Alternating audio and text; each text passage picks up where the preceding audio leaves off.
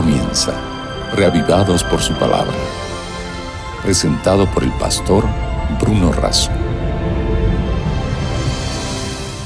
Lámpara es a mis pies tu palabra y una luz para mi camino. Es con esta seguridad y necesidad que nos acercamos diariamente a la palabra de Dios, leyendo, meditando cada día en un capítulo diferente para recibir un mensaje directo del corazón de Dios a nuestro corazón. Antes de detenernos en el Salmo 133, que corresponde al día de hoy, vamos a tener una plegaria al Señor. Padre nuestro que estás en los cielos, que el mismo Espíritu Santo que inspiró a los escritores nos inspire a nosotros como lectores al reflexionar y también al practicar tu palabra. Te lo pido y agradezco en el nombre de Jesús. Amén. El Salmo 133 es un salmo que expresa el valor, el papel y la importancia del vínculo de la familia, de la iglesia y del amor fraternal de unos para con otros. Comienza el Salmo diciendo, mirad cuán bueno y cuán delicioso es habitar los hermanos juntos en armonía. O sea, estar juntos y en armonía, porque hay gente que está junta y no está en armonía. Pasa en familias, pasa en, oficinas, en lugares de trabajo, están juntos, pero no están en armonía. Entonces, estar juntos y en armonía es bueno y delicioso. Versículo 2.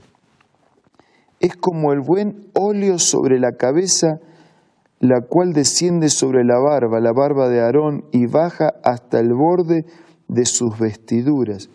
Uno puede decir, pero un aceite que desciende de la cabeza y que baja por la barba en el caso del sacerdote y que va hasta, hasta el final de sus vestiduras, eh, que no debe ser muy agradable. Pero para nosotros hoy no es agradable, pero para un lugar de desierto, eh, de calor, este, es refrescante. Para lugares donde la piel queda reseca, es estimulante, es fortalecedor. Entonces dice, es como el buen óleo, es como el buen aceite sobre la cabeza que desciende sobre la barba y baja hasta el borde de los vestidos. Es como el rocío de Hermón que desciende sobre los montes de Sión.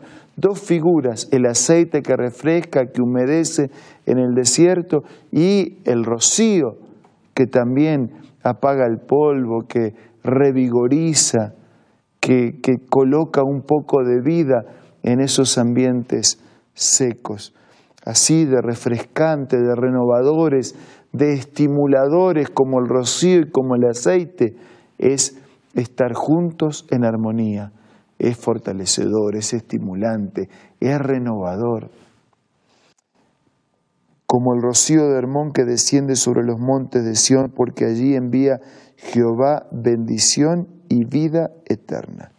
Y ese es el Salmo 133. Solo tres pasajes para mostrar las ventajas y los beneficios de la unidad de una familia, de la unidad de creyentes en el contexto de una iglesia, de la unidad de la sociedad.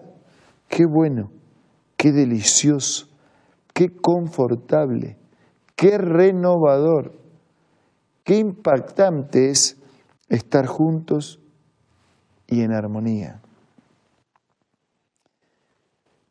Es interesante que tanto el aceite como el rocío descienden, descienden, porque la unidad es una bendición de Dios que descienden.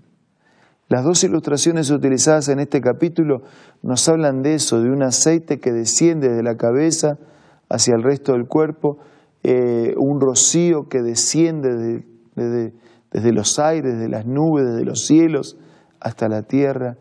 Así es la unidad. La unidad es una bendición de Dios que desciende desde el cielo a la tierra. por supuesto nos compromete a nosotros, claro, destinatarios de esa bendición. Son como las, la rueda de una bicicleta y los rayos. Cuanto más cerca estamos del centro, más cerca los rayos están entre sí. Allá en, el extremo de las ruedas, los rayos están separados, pero al lado del centro, los rayos están unidos. Cuando Jesús, cuando Dios, cuando su palabra son el centro, nosotros podemos estar unidos y eso trae algo bueno, delicioso, agradable. Por eso Jesús, en su oración sacerdotal de San Juan capítulo 17, dice, Padre, guárdalos en tu nombre. Te ruego por ellos, para que sean uno, así como nosotros, Padre, tú y yo somos uno, que ellos también sean uno. Así que Jesús ya desde hace siglos viene orando por la unidad de los creyentes. Claro, una unidad que lo tiene que tener a Él como centro, porque podemos unirnos para darle la espalda a Él. Podemos unirnos para no seguir en sus caminos. Podemos unirnos para no hacer su voluntad. Podemos unirnos para reemplazar sus mandamientos. Pero la verdadera unidad, la que lo coloca a Él y a su palabra en el centro, termina siendo de gran bendición qué bueno y qué es agradable, qué agradable, qué delicioso es habitar los hermanos juntos en armonía. Si usted se congrega en alguna iglesia, ya habrá experimentado de esta unidad. Y si usted no lo hace, yo lo animo a que usted busque una iglesia adventista del séptimo día en algún lugar cerca de su vecindario y descubra una iglesia adventista del séptimo día y venga. Las puertas están abiertas. Somos una familia humana, frágil, débil.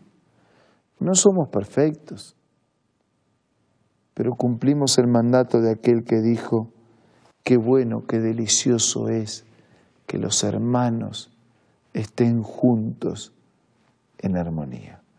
Si usted se congrega en algún lugar, no deje de hacerlo. Continúe congregándose en ese lugar, pero está invitado a acompañar también algunos de los eventos, de los cultos, de las reuniones, de las programaciones especiales. Busque una iglesia adventista cerca de su casa y disfrute del privilegio de hermanos juntos, unidos, en armonía. Cumple el ruego de Jesús y de su oración. Padre, que sean uno, así como nosotros somos uno. Claro que para ser uno uno deja a un lado intereses, ideas, pensamientos personales, porque cuando nos confrontamos con ideas, es tu idea y la mía, es mi manera de pensar o de ver las cosas y la tuya. Pero cuando lo ponemos a Dios, a Jesús, a su palabra en el centro, todos nos reportamos a ese centro, dependemos de ese centro. Por eso es posible la unidad y por eso es delicioso. Y por eso te invito de corazón para que entres en contacto con nosotros y seas nuestro invitado especial. Mientras tanto, vamos a usar este momento para orar.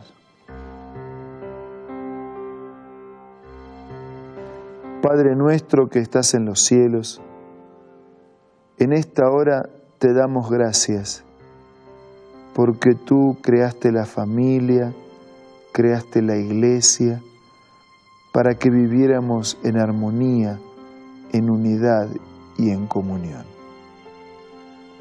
Y no todas las familias ni todas las iglesias cumplimos tu mandato.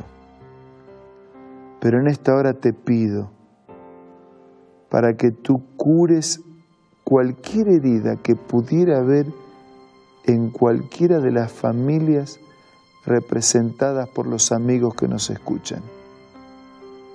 Que tú puedas recuperar esos vínculos de familia para que sea delicioso habitar en familia.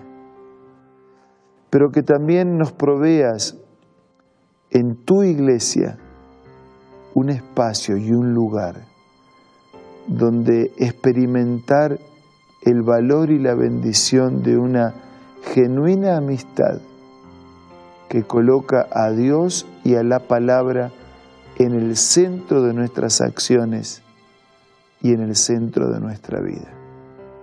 Quédate con todos nosotros y especialmente con nuestros amigos. Te pido y te lo agradezco en el nombre de Jesús. Amén. Muchas gracias por acompañarnos. Les envío un abrazo de corazón. Tengan el mejor día.